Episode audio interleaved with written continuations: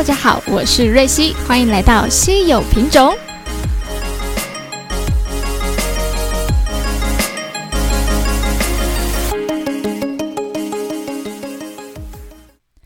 Hello，大家好，今天要跟大家聊聊一些关于戏剧的部分。哈，戏剧呢，通常会有分成剧场的跟影视的。大部分的人呢，看过影视的几率应该比较多。呃，有真的进过剧场看戏的朋友们，应该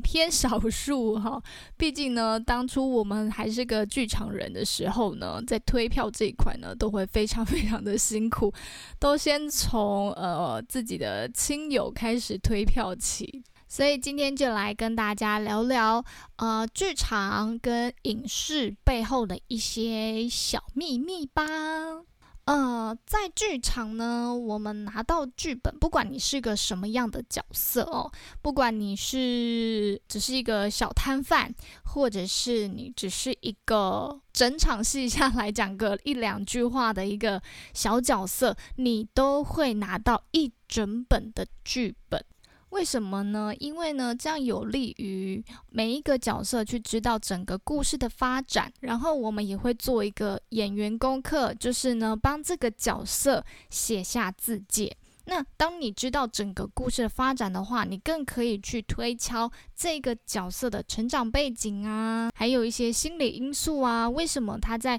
遇到这些事情的时候会有这样的反应。嗯，会选择比较悲观的去面对一件事情，或是他会选择比较乐观的方式去面对一件事情。所以，呃，这个角色的自介呢，会影响到你在诠释这个角色的过程，再更顺利一点。好，那可能有些人可能就会有疑问了：为什么连一个小摊贩也要？有一个角色自介呢，哈，因为有可能这个小摊贩呢是点醒这个主角一些某一些资讯在里面的，那他可能有一些不为人知的故事等等的，哈，会更有利于你把这个角色呢诠释的更完整、更全面一点哦。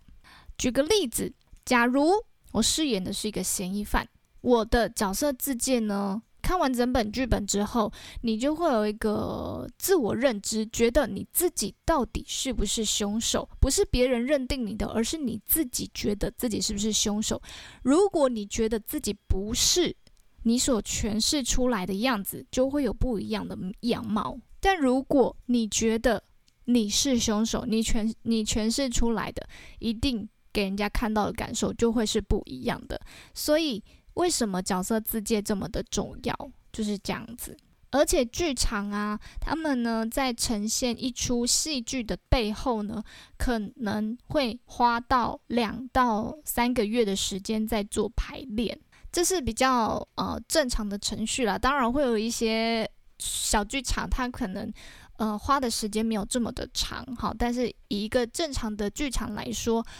通常会花个一两个月或两三个月的时间，哈，就算是一个很长时间的练习跟排练，练习走位啊，练习呃绘画啊，还有情绪啊，好，所以呢，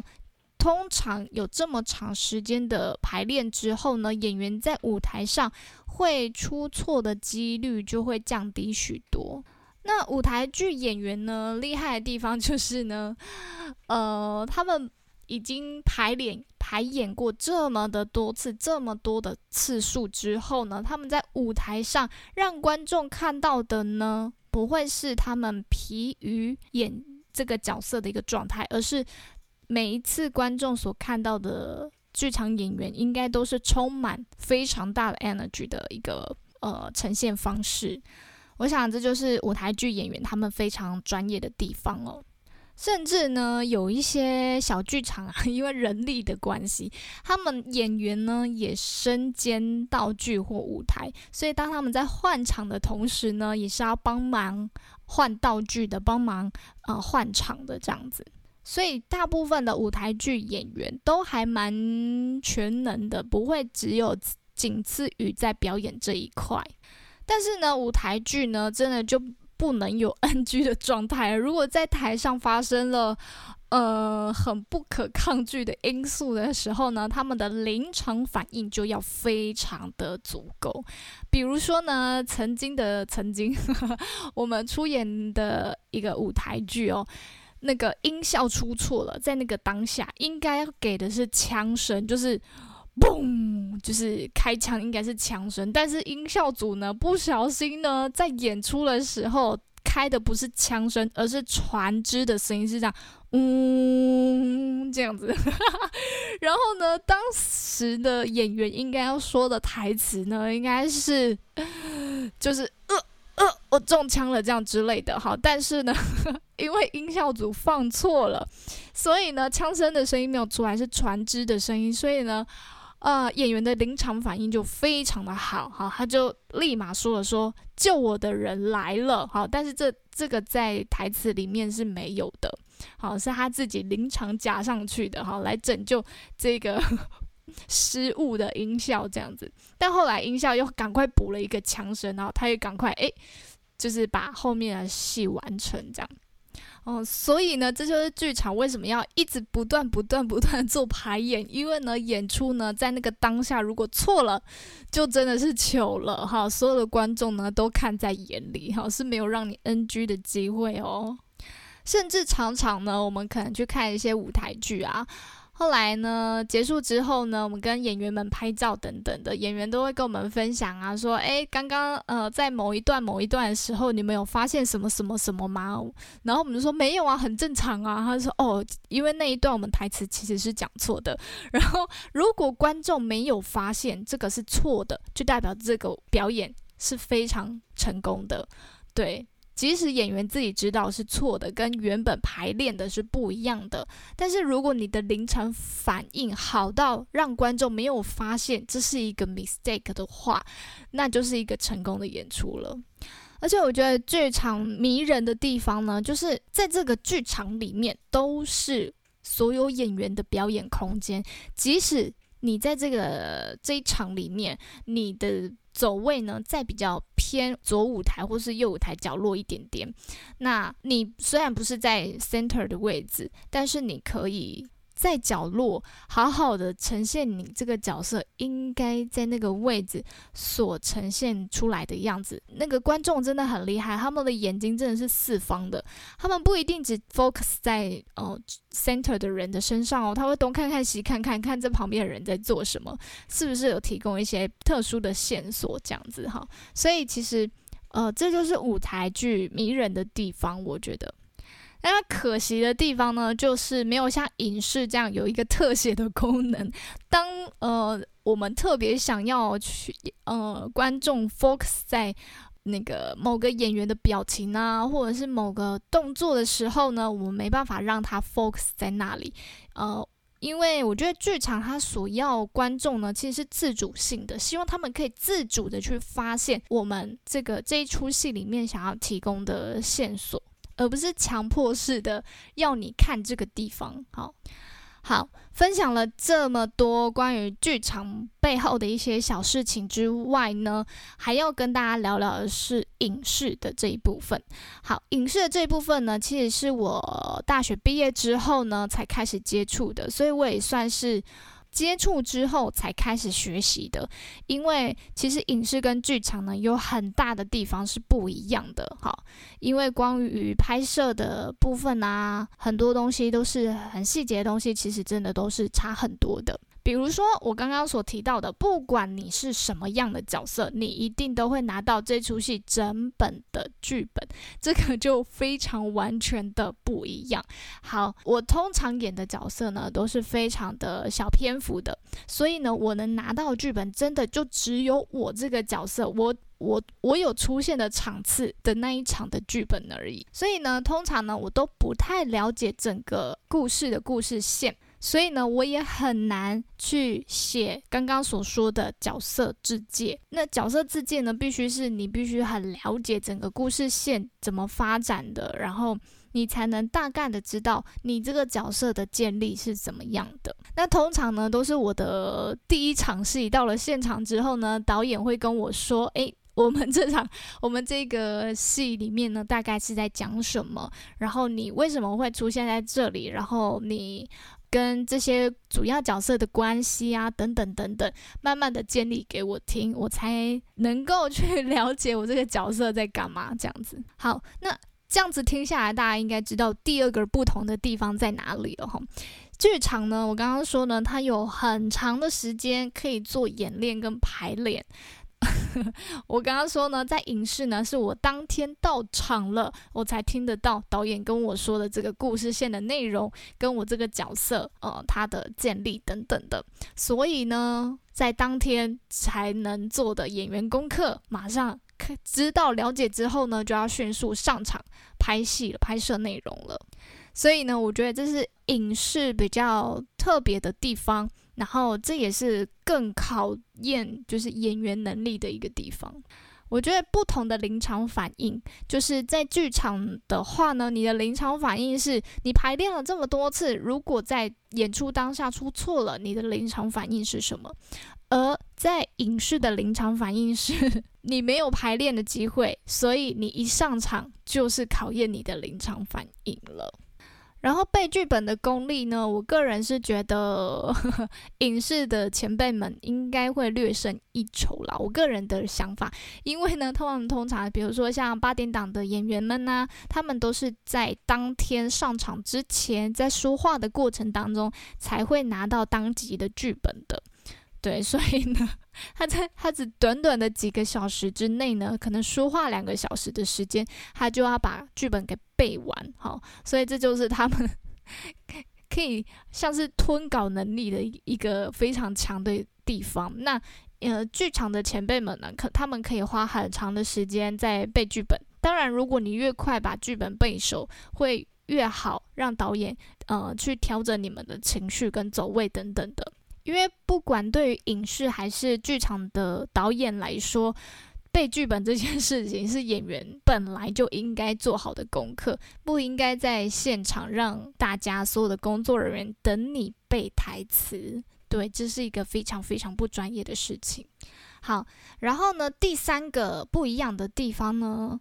我刚刚有稍微提到的一个小部分哈，就是呢，在舞台上呢，你可以看到的是整个舞台的样貌，所以每一个角色在舞台上的样子，你都可以清清楚楚看到。对，但是在影视里面呢，你可能只能看到镜头所 take 的那个人，或是那两个人，或是那一群人，你没办法看到这个镜头以外的东西。这就是呃，他们不一样的地方。那影视的好处就是，他会直接要观众看这个地方，就是我现在就是 take 他的表情，我现在要你注意的就是他的表情。我现在 take 是他手部的动作，就是我要让你注意的是他手部的这个动作。所以其实影视的话，会让观众很好去理解每一个角色的建立跟整个故事线的发展。但是舞台剧的话呢，真的就是要靠自己那个观众自己的眼力了，就是他有没有真的很仔细去看每一个人身上所发生的事情。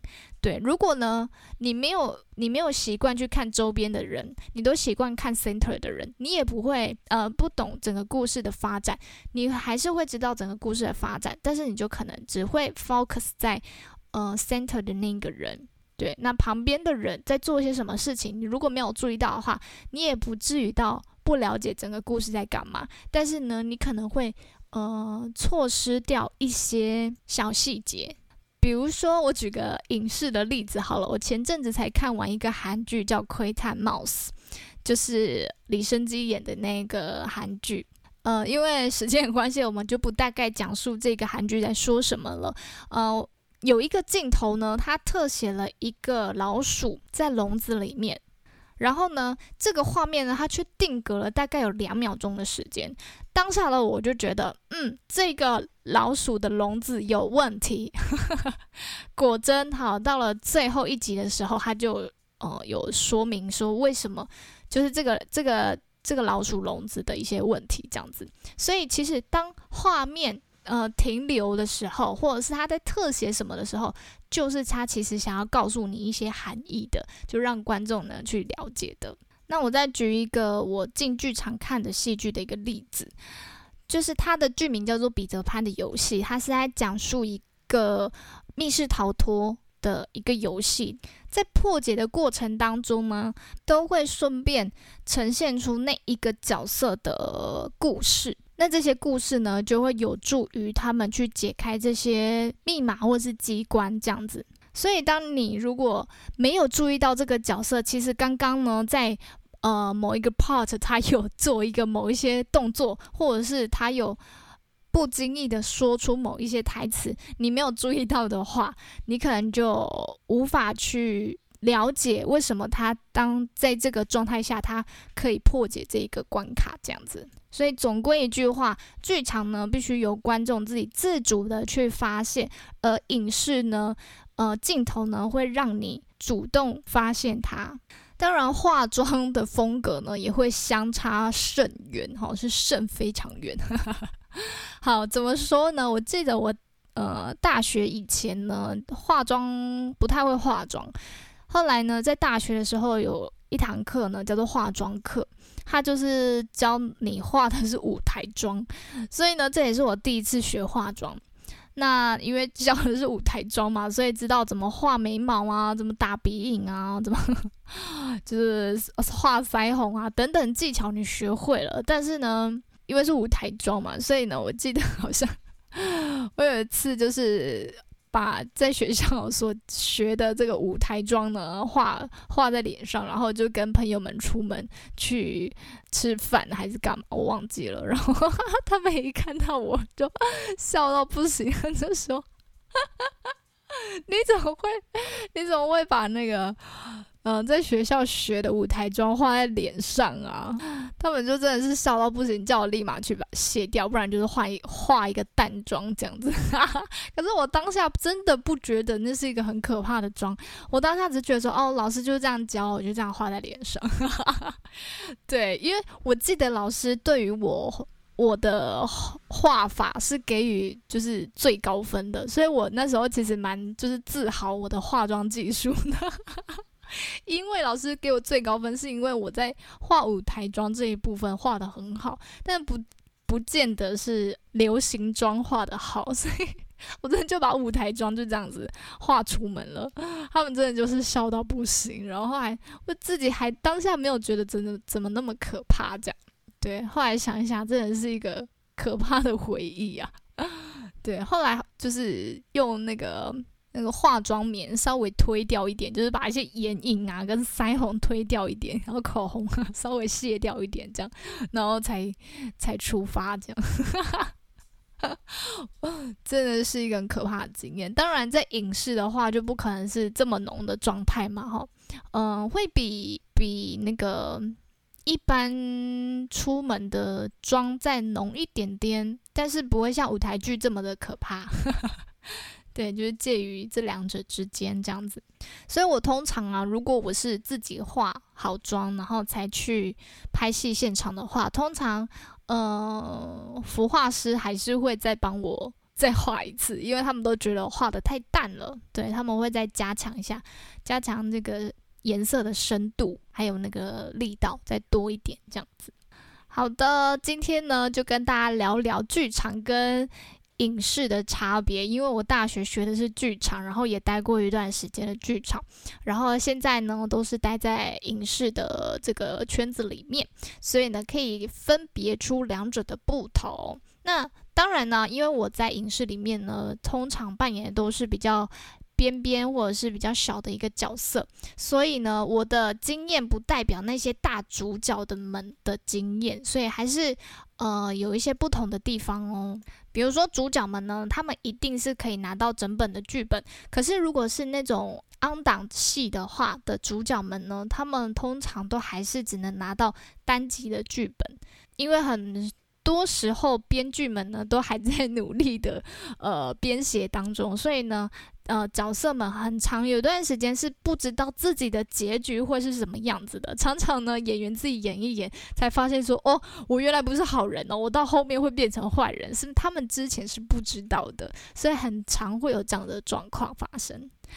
所以大家觉得在剧场的前辈们跟演员们呢比较厉害呢，还是在影视的演员跟前辈们比较厉害呢？大家可以思考一下，因为我觉得真的各有各需要专长的地方。